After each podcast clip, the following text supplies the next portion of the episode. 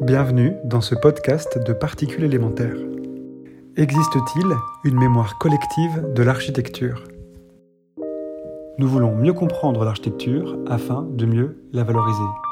Cette collection de podcasts veut interroger la nature de la discipline. À chaque fois, nous nous poserons une question de quoi sommes-nous les contemporains? Comment ne pas subir son époque? Que reste-t-il à partager? Qu'est-il possible de transmettre en architecture? Ou aujourd'hui, Existe-t-il une mémoire collective en architecture? La mémoire collective viendrait donc compléter notre mémoire individuelle. Et différents arguments viennent affûter l'existence d'une mémoire collective.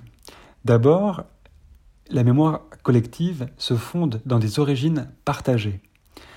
Je vous recommande à ce sujet le très beau livre de Rémi Butler, Réflexions sur la question architecturale, dans lequel il nous rappelle que depuis Vitruve, le premier siècle avant Jésus-Christ, il existe des traités d'architecture qui exposent des recettes de proportions et des règles de construction. Une histoire et des théories communes lient l'humanité à son architecture. Chaque génération réinterprète les mêmes questions élémentaires que pose l'architecture. Franchir, supporter, contenir, abriter.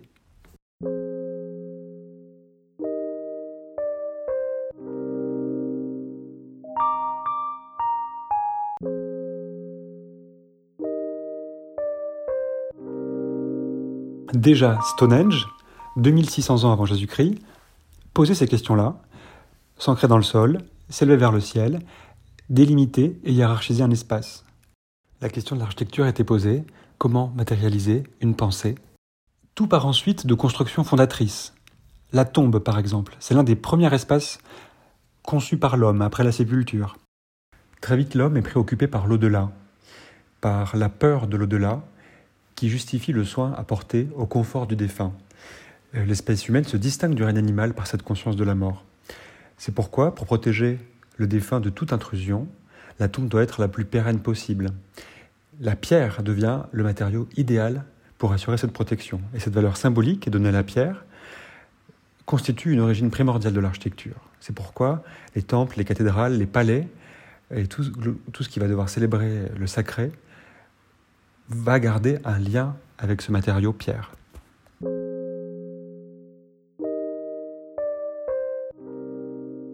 Euh, la cabane primitive aussi, en bois, est un archétype fondamental de l'architecture. Quand aujourd'hui Peter Zumthor construit des refuges dans la montagne, on sent le lien direct avec cet archétype.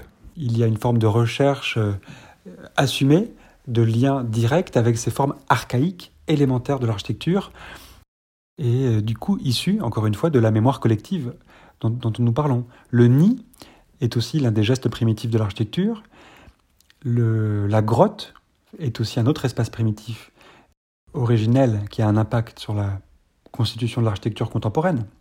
Quand Sana fait le musée Naoshima, donc ce, grand voile euh, en béton comme ça qui semble avoir coulé sur la montagne et qui crée un interstice dans lequel on peut se promener, le lien avec la grotte est absolument criant.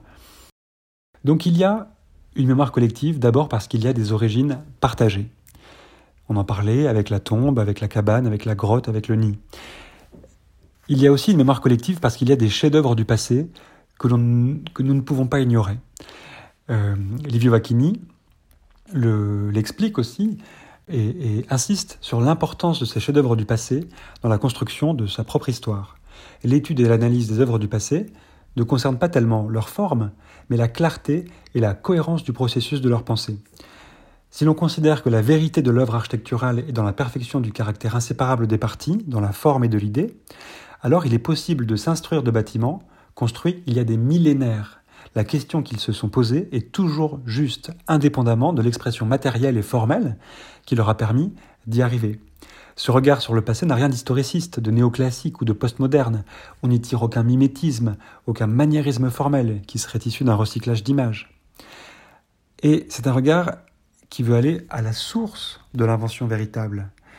C'est une question essentielle que seulement euh, la connaissance des chefs-d'œuvre du passé peut euh, nous apporter. C'est une attitude éthique, mentale et en aucun cas une nostalgie du passé. C'est comme ça que Livio Vacchini revendique, par exemple dans son petit livre Capolavori, Stonehenge comme sa première référence, ou euh, la pyramide de Gizeh comme sa référence absolue pour comprendre comment l'architecture capte la lumière, ou le Parthénon comme sa première référence pour comprendre qu'est-ce que ça veut dire fabriquer un parcours, etc., etc., etc.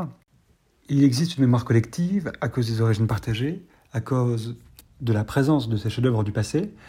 Il existe aussi une mémoire collective à cause de notre besoin de réagir à des références communes pour avancer. Euh, Mario Botta nous développe cette idée de, la référence en fait qui est comme un, qui est indispensable à l'acte euh, créatif euh, dans son très beau livre éthique du bâti aux éditions Parenthèses. Dans la majorité des cas, elle ne vient pas puiser dans les principes d'organisation ou dans l'approche méthodologique du projet, mais presque toujours dans l'image finale. C'est ainsi qu'il n'y a que les éléments exceptionnels qui soient pris en compte au détriment de ceux qui constituent la règle. C'est exactement ce que je me rappelle avoir entendu de la bouche de Roberto Maziero. Le problème, c'est pas que les étudiants copient, c'est que les étudiants copient mal. Pour Aldo Rossi, le fait de se référer aux œuvres du passé, c'est être capable de dire où est née notre propre architecture. Carrément, pour Valerio Olgiati, il est impossible de concevoir sans référence. Elle représente un moyen de dépassement, d'aller au-delà des traditions qu'elle représente la référence est regardée de manière totalement non historique dans ce cas-là. La référence est même du coup, dans cette idée de, dépassement, c'est même un objet de dialogue. Quand euh, Rem Koolhaas construit la Villa Lemoine en 98, c'est une référence directe, un dialogue direct avec la Villa Savoie euh, de Le Corbusier. C'est-à-dire que Rem Koolhaas semble manipuler le même vocabulaire architectural, mais pour produire un objet complètement différent. Euh, la tabula rasa moderniste a l'air quasiment académique en comparaison aux nouvelles libertés que s'autorise Rem Koolhaas. Hein, toutes les perturbations qu'il crée viennent réactiver non seulement la connaissance du lieu, mais même notre compréhension de l'héritage euh, moderniste de Le Corbusier. L'usage de la référence n'est pas mimétique.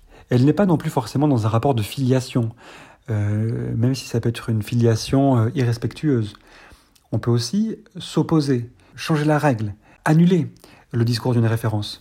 Dans par exemple la maison Un mur de Christian Keretz, qui est entièrement supportée par un mur porteur qui se répète niveau après niveau, on est dans la logique inverse de ce qu'avait testé le plan libre euh, de Le Corbusier. Ce qui est important de se rappeler, et euh, c'est ce que Herzog et de Meuron répètent continuellement, c'est que l'architecture pose les mêmes questions fondamentales depuis des siècles. Donc il est possible de faire un usage renouvelé de matériaux et de formes totalement banales. En ce sens, la House de Herzog et de Meuron de 97 est exemplaire. Hein, ce, petit pavillon de, montagne, euh, mais qui va avoir un rapport au sol absolument fou et un usage du béton aussi extrêmement novateur, et alors que tout semble traditionnel quand on voit de loin ce projet. Mais la tradition, justement, c'est l'occasion d'avoir un savoir-faire à questionner.